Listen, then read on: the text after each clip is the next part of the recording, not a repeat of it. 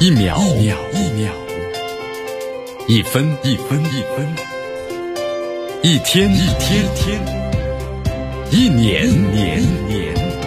时间划过每一次日出，聆听风起的声音，静待云起云落。用新闻记录时光的足迹，江南说新闻。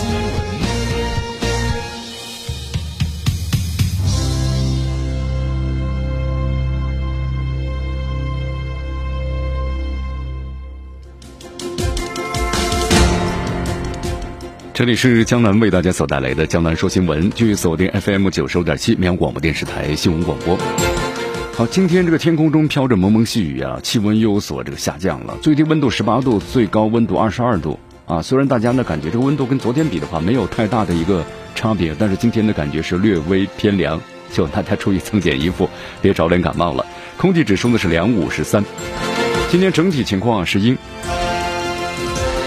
我们来关注一下今天江南说新闻的主要节目内容。首先呢，我们一起进入的是新闻早早报。美军呢跨十七个时区搞最大规模的军演，而且引入了新的作战的概念。那么针对的是谁呢？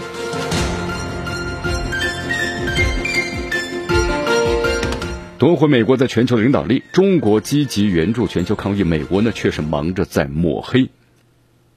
正在制定战略，拜登的不改对中国的强硬态度被指啊，准备要推动中美的冷战。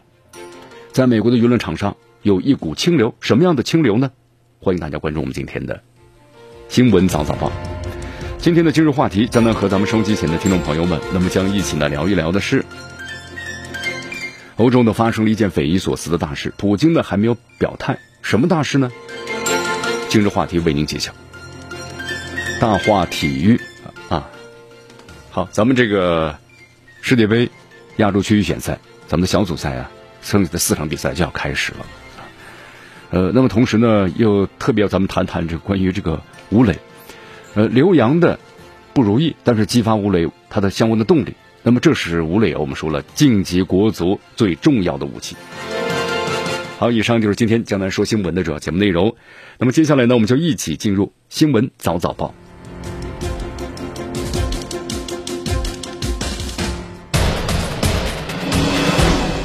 时政要闻，大事汇集，一样的新闻，不一样的观点。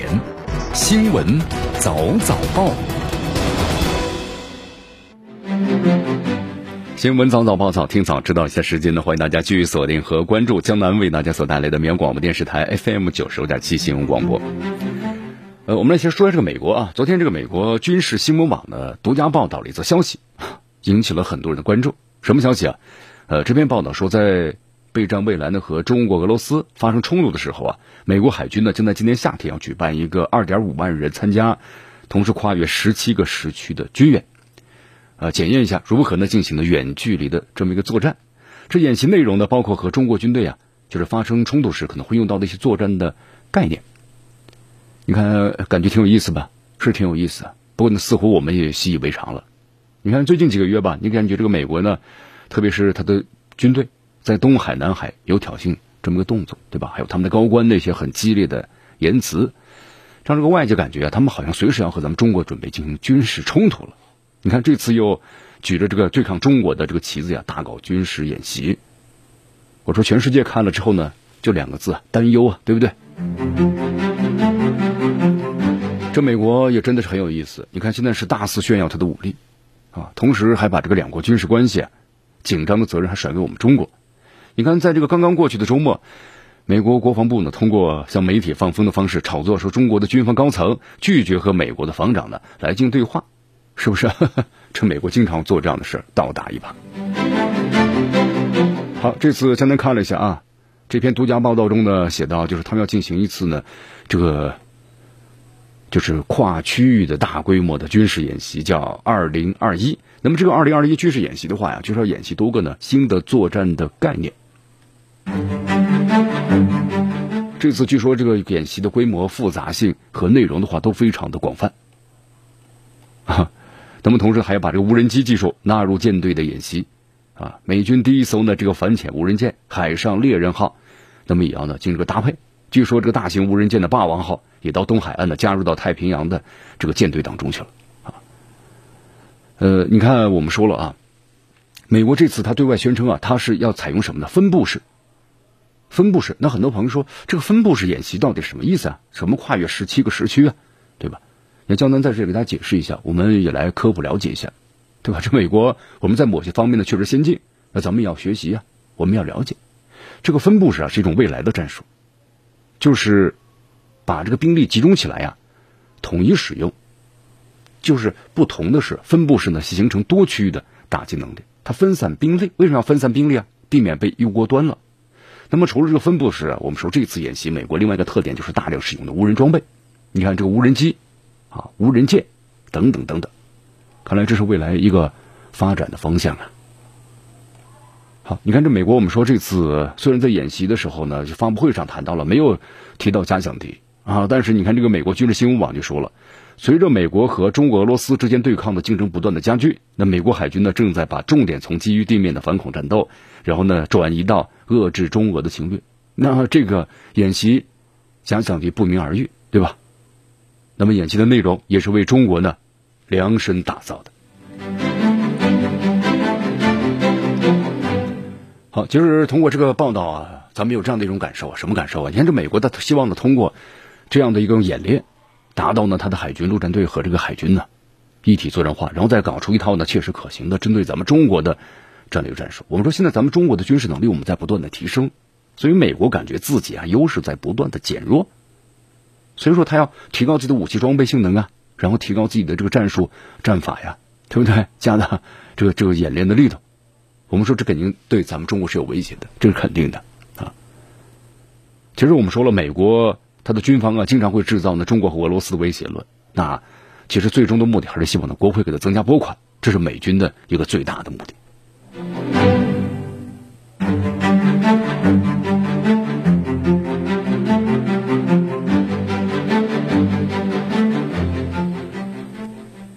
好，其实咱们中国呀，我们说了。是跟美国完全不一样的，对吧？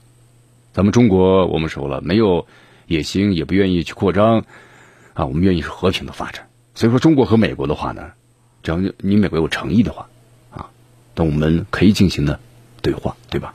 这是咱们中国呢，包括咱们中国军方一贯的态度。你看，我们说制造出这个中美军事紧张关系啊，责任呢在这个美方，而现在这个美方呢说在我们中方，那就是贼喊捉贼。制造混乱的做法是吧？非常的阴险。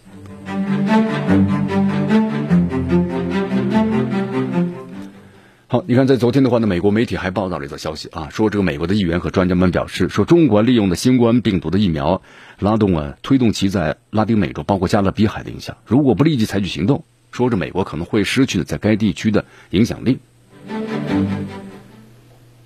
你看看，在去年新冠疫情全球肆虐的时候，这美国作为全球唯一的超级大国，你看这个当时时任的总统特朗普在公开场合，那就完全淡化新冠疫情所带来的危害啊，说这个新冠疫情就是大号的流感，对吧？在之后呢，你看抹抹不住了，或者盖不住了，造成他的这个经济包括股指啊 n 多次的熔断，那对经济影响会更大呀。这美国当时做了什么？什么都没做，所以造成的美国，你看。一个感染新冠病毒的人数，还有一个确诊人数，一个是死亡人数，那都是全球第一。好，现在这个美国又来说了啊，你中国利用新冠病毒疫苗推动在拉丁美洲和加勒比海地区的这个影响，是不是？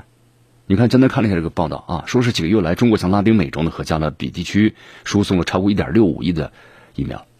美国到现在呢是逐渐控制住了国内疫情，但是没有呢向外输送疫苗。虽然这个美国总统拜登。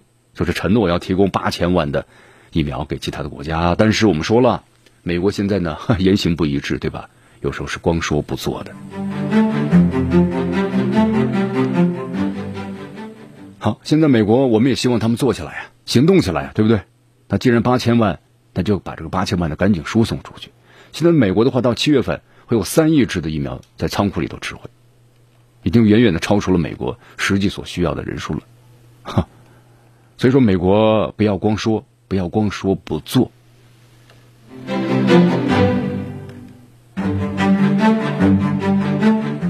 好，其实我们说了，你看这个国外的媒体啊，凭借中国这个疫苗呢扩大国际影响力就来炒作的话，那这不是第一次了。咱们中国外交部的发言人华春莹呢也回应过，对吧？法国总统谈到中国要借着新冠疫苗提高国际影响力时是这么说的：疫苗是公共的产品，中国在尽自己的所能，同时应有关国家的要求，我们提供力所能及的帮助而已。好，你看咱们今天的一大早啊，我们就谈到了几则关于美国这个就是外媒啊所报道的几则消息，你发现都是针对中国的，对吧？所以说这你发现这美国就利用这个舆论呢，那么制造起了这样的一种氛围，对，就我美国这么做，为什么这么做呀？因为中国呢在对我们有威胁，是这个意思吧？对，是这个意思。你看还有这么一篇消息啊，现在这个美国呢，我们说了，在没有对中国有新的政策的情况之下，拜登政府的还是引用的就是他的上任特朗普政府对中国的强的立场。你看，目前美国的国会两党唯一合作领域，就这个民主党和共和党，他们在一起合作的共同的目标就是什么呢？就是对抗中国。好，我们来看一下，在昨天这个外媒的报道了一则消息，说拜登政府表示，美国在制定对中国的战略，与此同时啊，继续保持呢就是特朗普对中国的强硬的立场，那么认为战胜中国是美国共和党和民主党双方共同的发展的这个目标。你看这个报道还说呀，说在这个参议院的多数党的领袖就是，呃，查克舒默和共和党的参议员，就是托德扬，他们共同提出了个，就是在通过基础研究啊，促进国内关键的就是无尽前沿法案。这什么意思啊？就这个法案的核心啊，就是为国家科学基金提供一千亿美元的资金，想创立一个新的技术这样的理事会。呃，这是干什么呢？那么抗衡。就是中国国家的财政的援助啊，就这个意思。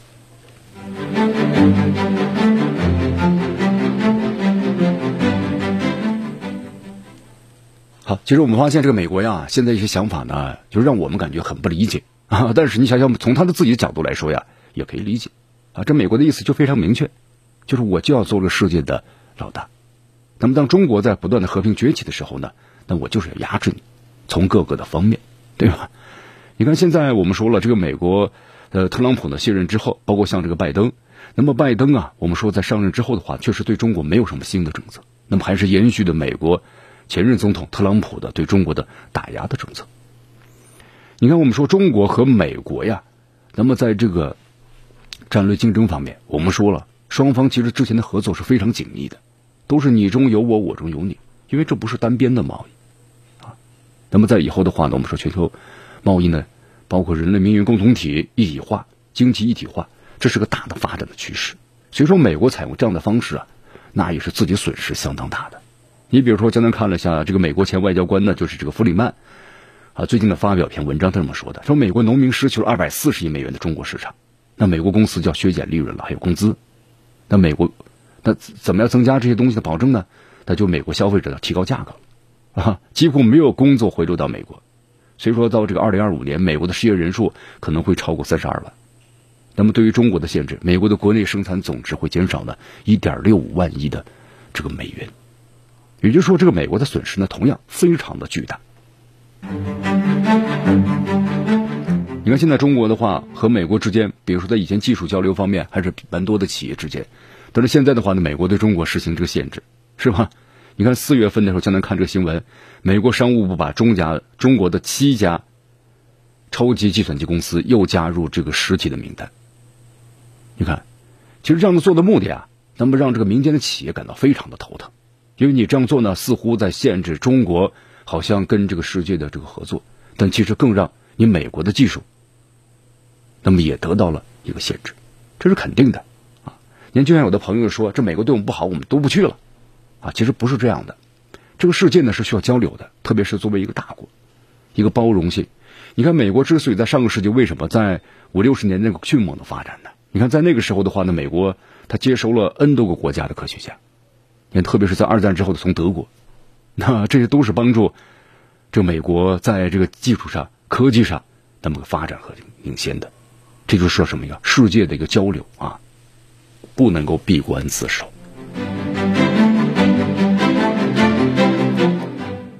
好，最后呢，关于你看美国对中国这个态度，其实咱们中国，我们说了，中国呀，其实美国多了解一下中国的文化啊。我们中国从来不以超越美国为目标，对吧？咱们中国外交部发言人华春莹这么说的，而是不断的，我们是提升自己，超越自己。那么，如果你美国非要和中国竞争的话呢，我们中国也不会回避。但是竞争呢，应该是公平公正的，而不是使绊子，对吧？用强权来剥夺其他国家正常的发展的权利。时政要闻，大事汇集，一样的新闻，不一样的观点。新闻早早报。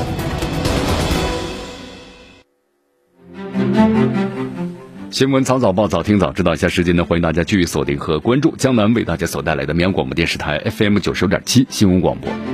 好，刚才呢为大家介绍了一下，你看我们谈了几则这个美国媒体啊所报道的消息，你看都是针对咱们这个中国，对吧？制造一种这个舆论的氛围啊，中国有威胁啊，怎么怎么怎么怎么样？其实我们说，在这个美国的话，不是所有的人都针对中国的。你看，包括在这个美国的精英阶层啊，对中国的态度呢有两派。啊，有哪两派呢？主张对中国施压还有对抗的，在美国被称为叫屠龙派；那么支持和中国呀积极开展的这个相应的接触，被称为叫拥抱熊猫派。我们说这个屠龙派呀，那是非常的卖力的，都说中国的崩溃了。但是现在呢，我们看中国在蒸蒸日上，又开始鼓噪呢中国威胁了。啊，你看，包括。刚才我们所谈到新闻当中，美国的这个国会两党啊，联手炮制中国的二零二一战略竞争法案，那么就是和中国对抗嘛，是不是？和这个美国所谓的屠龙派，那没有什么意义了，差不多吧？他们的宗旨是一样的。不过江南要说一下啊，在这个美国舆论场上，不是所有的人都支持支持这样的观点，有一股清流，但确实它不是主流，是一股清流啊，那就是客观理性的看待中国崛起，这样的声音其实在美国不少。呃，现在给大家举个例子啊，就是在最近啊举行的股东大会上，美国的股神呢就是巴菲特，和合作了六十年的老搭档啊这个查理芒格合体。这个呃芒格的话在会上坦诚的说，中国政府会让企业蓬勃发展，同时赞扬中国的脱贫是世界历史上发生过的最了不起的事件之一。就他认为，坚定的中国共产党人不甘心让中国继续贫困下去，为此他们做出了改变，他们值得许多的褒赞。那么中国发生了显著的变化，呃，这是芒格的态度啊。芒格的态度呢，之后得到了巴菲特的这个附和啊。巴菲特说，他先前列出的世界二十家最有价值的公司当中啊，中国企业占据了三席。但如果放眼这个未来三十年的话，他认为会有更多的中国企业呢名列其中。他说，让我们来看看，在以后的话呢，肯定不止三家。那么中国取得了惊人的这个成绩。你看，其实江南为大家介绍巴菲特和这芒格呀。对中国的看法，那就一路看好啊。其实，在美国商界，我们说了，有不少人看好中国，比尔盖茨对吧？还有这个埃隆马斯克，都商界大佬，都对中国的这个商业点过赞。其实，在美国政界呀，我们说了，也有理性看待中国的事情，这是商界啊，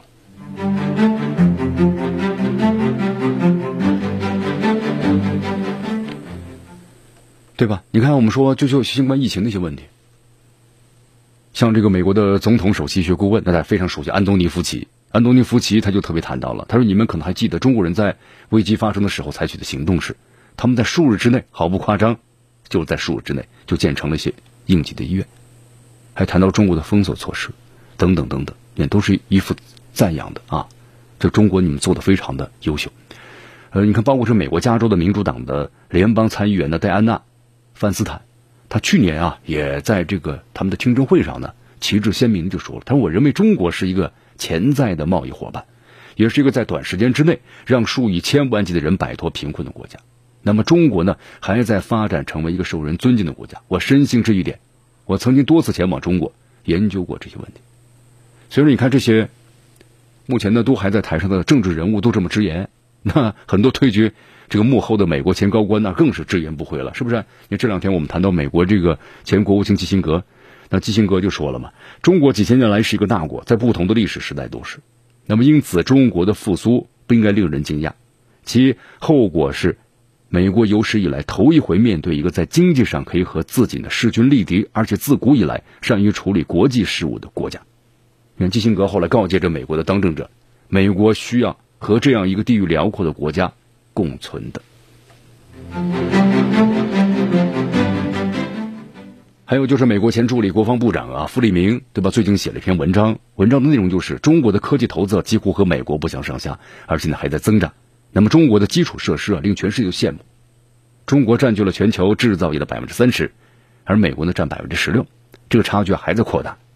中国有成为全球最大的消费市场，同时中国的经济极具竞争力，对吧？你看现在高高在上的美国媒体开始向中国开始学习了。对不对？你看，江南看了一下这个美国的《华尔街日报》，最近有篇文章，就是在探讨探讨中国，说美国能够从中国的基建狂热当中学到什么呢？啊，虽然说认为两国有不同的需求，或者说是这个不同的政治制度，但是中国从自行车到高速列车的快速发展，对美国的基建有可以提供的直接的是经验的。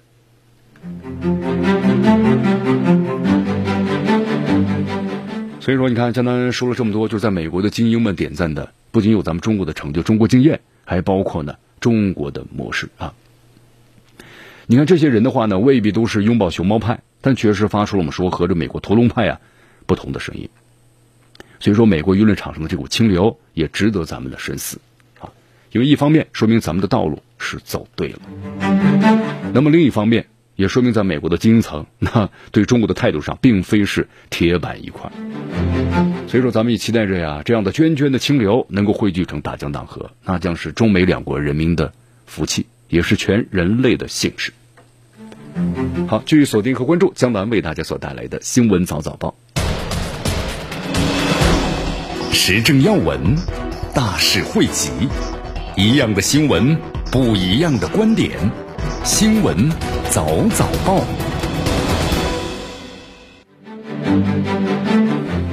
新闻早早报，早听早知道一些时间呢，欢迎大家继续锁定和关注江南为大家所带来的绵阳广播电视台 FM 九十五点七新闻广播。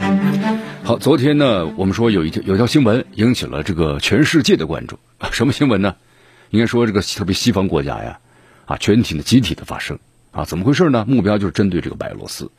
呃，在五月二十三号的时候啊，就是爱尔兰的瑞安航空公司有一架呢从希腊飞往立陶宛的客机。被紧急的迫降于白俄罗斯的首都机场，就是明斯克机场。那为什么被迫降了呢？后来白俄罗斯方面说嘛，说这个客机啊受到了炸弹的威胁。那么检查之后呢，发现是虚惊一场啊，似乎好像不是多大的事吧。但是你看后来多方的媒体报道啊，在飞机停靠这个明斯克期间呢，这个白俄罗斯当局啊逮捕了乘坐该趟航班的一名人士。那么这件事件，这才是重点。引起了西方国家的强烈的反弹和批评。那么他逮捕的是谁呀？后来呢？报道是一名白俄罗斯的反对派人士。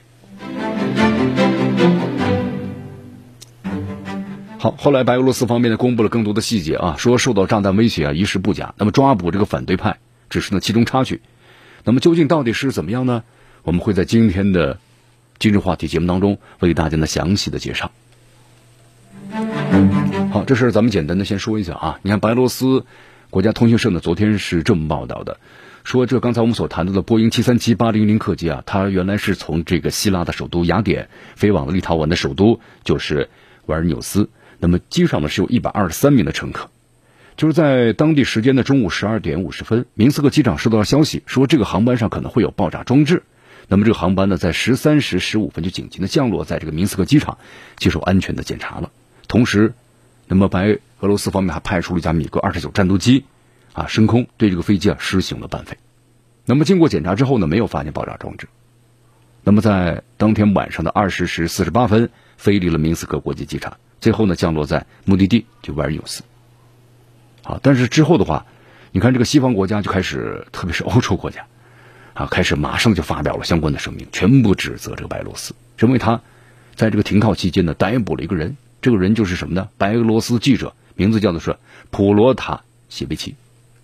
这个普罗塔谢维奇到底是个怎么什么样的人呢？呃，他是一个白俄罗斯的反对派人士啊，因为他在二零一七年呢就职于一家的网络新闻机构。那么这家网络新闻机构啊，他发布了大量的关于这个反对，就是现在白俄罗斯总统卢卡申科抗议活动的很多很多的照片。那么后来的话呢，他就是包括这个呃。普罗塔谢维奇，包括他的这一家所就职的网络新闻机构，那么后来都被指控了，因为呢认为他们有煽动这种大规模暴乱、组织，还有煽动社会仇恨这样一种嫌疑，同时把他呢白俄罗斯经典的话列为是恐怖分子啊。好，所以说这个事儿大家这个背景就了解了吧？那么现在呢？现在欧盟包括美国都谴责白俄罗斯的行为啊！你看，就是你不能随便抓人，他要提出反对意见是正常的事情，民主自由嘛。西方国家可能就此事向白俄罗斯施压，极有可能对该国呢实行新的制裁。你看，这个美国国务卿布林肯就说了嘛，要求立即释放啊！他们认为这个白俄罗斯所做的行径啊，令人非常震惊。江南，你看咱们中国人看着都都想笑啊！好，继续回到江南呢，为大家所带来的新闻早早报，继续锁定 FM 九十六点七绵阳广播电视台新闻广播啊。刚才为大家介绍了一下白俄罗斯最近呢所发生件事，对吧？引起了这个美国和西方国家的所有的一致谴责，抓这个反对派人士啊，这是最主要的。好，对吧？你看，我们说了，在这个白俄罗斯，只要是反对的，那这个西方国家必定要支持啊，哈，啊，说他们任意的拘捕，缺少民主和自由。那问一下，咱们中国的孟晚舟在加拿大被你非法的拘捕，这是你们的所谓的双标吗？啊，有所谓的自由和民主吗？好，具体详情的关注我们今天的今日话题。呃，在昨天的话呢，在这个叙利亚啊，叙利亚发生了一件事情。我们说这个叙利亚的话呢，在就是本月的月底啊，就要举行这个总统的。选举了，但是在这个二十三号当天的时候，俄罗斯驻叙利亚呢冲突各方调解中心的负责人亚历山大呢卡尔波夫表示，说有恐怖分子啊正在计划呢在选举之前要准备的用化学武器啊进行这个袭击，同时在袭击之后呢还诬陷，就这个化学武器呢是叙利亚的政府军所使用的。我们说之前的话，你看美这西方国家就就用过这样一种方式，对吧？然后自己自编自导自演了一场有化学武器的。啊，就说是叙利亚政府军所使用的，结果最后呢，怎么样呢？被曝光了。好，现在的话呢，我们说了，这要故技重施啊。我们说，从这个一年叙利亚的危机爆发以来呀，你看当时这个美国为首，一些西方国家，包括叙利亚的反对派，多次声称的叙利亚政府军使用过化学武器，对吧？后来叙利亚政府就表示啊，完全都是谎言，他根本就没有这样去做过。那么后来俄罗斯方面也发布了很多的一些啊。相关的消息，对吧？从获取的情报披露一些恐怖组织试图制造这个化学武器散播，对吧？然后嫁祸这个叙利亚政府军啊！现在又要故伎重演。好，继续锁定和关注江南为大家所带来的新闻早早报，时政要闻，大事汇集，一样的新闻，不一样的观点，新闻。早早报，继续回到江南为大家所带来的新闻早早报。新闻早早报，早听早知道。我们来再关注下面的消息。这两天呢，这韩国总统文在寅啊，我们说已经结束了对美国为期五天的访问，回国了啊。回国之后的话呢，我们说了，美国的呃媒媒体，包括呢韩国的媒体，那么对这次就他们双方领导人的会晤啊，其实有不同的看法啊。我们来关注一下这个韩国的媒体吧。啊，其实韩国的媒体呢评价呢不是特别的高，啊是怎么评价的呢？我们来看看。好，你看这次韩国的总统文在寅啊到这美国和这个拜登的进行会面和交流，对吧？高层之间的一个交流，呃，但是韩国的这个国民力量党啊谴责说他们这次是令人看不下去的过度的夸张。好，首先第一就关于疫苗方面，得到美国的承诺，那么仅仅是承诺而已啊！经常现在美国说话都不算数，对吧？有有话语光动口，但是呢不动手，没有呢相应的行动。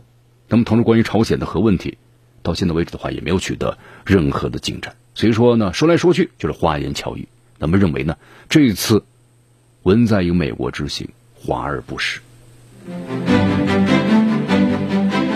我们再来关注一下这个巴以问题啊。我们说现在巴以呢已经是，呃，继续呢维持停火的状态。那么重建呢也正在进行当中了。呃，昨天有这么一个消息，巴勒斯坦的官员透露啊，说将重建的话会耗资呢数千万的美元。您同时还有一个消息嘛，就说美国的国务卿布林肯，那么这两天呢也要访问这个以色列和约旦河西岸，就是他也要为这个就是华盛顿要为发展停火做出努力的一部分。你看，我们说这个美国之前也说了嘛，要对这个巴勒斯坦，特别加沙地带的重建，那么也要呢提供相应的资金，但是有要求，就说你哈马斯组织不能够再有呢相应的这武装，就要限制他们的武装。对，所以说在这次你看，我们说巴以冲突当中吧，这美国要寻找他的利益点。那么以色列的话呢，我们说第一是转移国内的矛盾，啊 你包括像他这个呃内塔尼亚胡他的总理。那么在国内话面临这个什么贪污腐败的调查啊，一是转移矛盾。那么第二的话呢，他要打击这个哈马斯组织，因为哈马斯组织啊，经过近几年的这个发展之后的话呢，那么他认为以色列认为会受到严重的威胁。那么对于这个加沙地带的哈马斯组织的各个军事据点，什么地方是弹药库，什么地方是这个制地下制造工厂，啊，什么地方是他们的这个办公大楼，那都是了如指掌。所以说，你看头一周当中这空袭基本上就给他消消灭殆尽了。啊，当他的各自的目的和利益达到的时候，那么这我们说了就会停火了。啊。好，那么现在的话呢，我们说了，你看，呃，哈马斯和以色列，我们说从二十号晚上，双方各自宣布达成停火协议。那么停火呢，从二十一号的凌晨就开始了。你看这次冲突的话，我们说了，巴勒斯坦方面这个受伤的人数，你看受伤的人数是一千多名，就共两千人了，对吧？那么死亡人数呢？两百多人，其中孩子都六十多人。那么在以色列方面有十二人被打死，其中有人是在躲避空袭的时候过程中死亡。那么其中有两名这孩子。那么受伤人数呢是七百多人。当然，这个巴勒斯坦的加沙地啊，我们说那就受影响太大了，特别民用基础设施，从这学校、从医院，对吧？还有新冠检测实验室等等等等，这全部都都被炸毁了。还有七千七万多名的这个。平民，你看不得不逃离家园寻求保护，都没了。那么还有这个输电的线路，也就是说是基础设施啊，竟然被毁的非常的厉害啊！房屋呢，将近有一千栋，你看都不再适合就居住了，就被全部都炸毁了。那么所以说现在的话，一个新冠疫情的问题，还有一个就是整个的一个安定的问题，包括从粮食、从这个住，对吧？衣食住行这几个方面，所以说对于整个的加沙或者巴斯坦来说，都是一个一个巨大的他头疼的问题。好，所以说现在联合国也发表声明嘛，对于暴力造成的平民生命的损失造成哀悼。那么现在呼吁呢全面停火，希望大家都遵守。那么同时，啊，埃及还有该地区的国家，包括联合国、中东四方呢，那么所做的外交调解这个努力，那么希望呢更加的啊达到一定的这个效果。我们说这个埃及啊，在这其中每年呢都会起到一个很大的作用。为什么呢？我们说加沙地带它唯一的对外出外口，那就是和这个埃及所接壤，也就是它的很多的生活的用品。包括各种的物资都从埃及呢输送进来的。那么，如果埃及把这口一关的话，我们说，对加沙地带的，特别哈马斯，那这个影响就太大了。所以说，埃及每年就当发生这个巴以冲突的时候，那么最终呢，他是其中的一个调解人啊，因为他有这样的话语权，影响力是非常大的。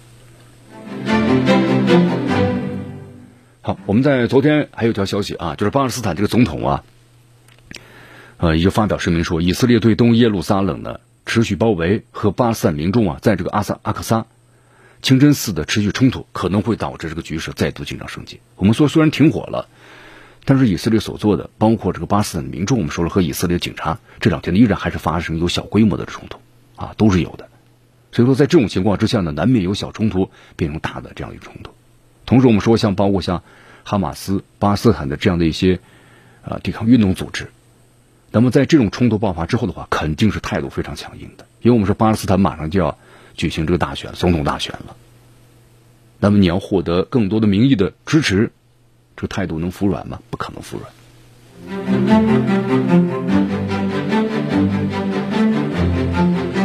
好，但是我们说了，关于像这个领土的纷争的问题，包括像耶路撒冷的问题啊，这问题你要说要解决的话，那很难很难，对吧？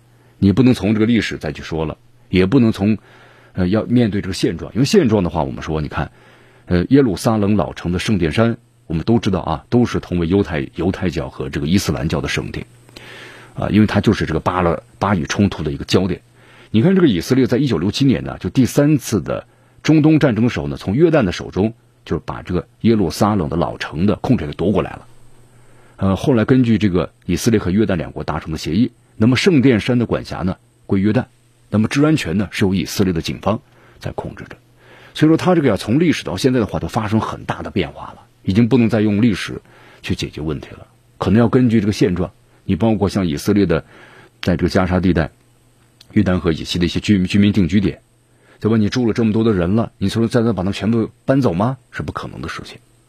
那么两国要达成这个协议啊，其中有很多的工作，那么需要慢慢坐下来，慢慢的去谈去解决。好，以上就是今天的江南说新闻啊，我们新闻早早报的全部内容。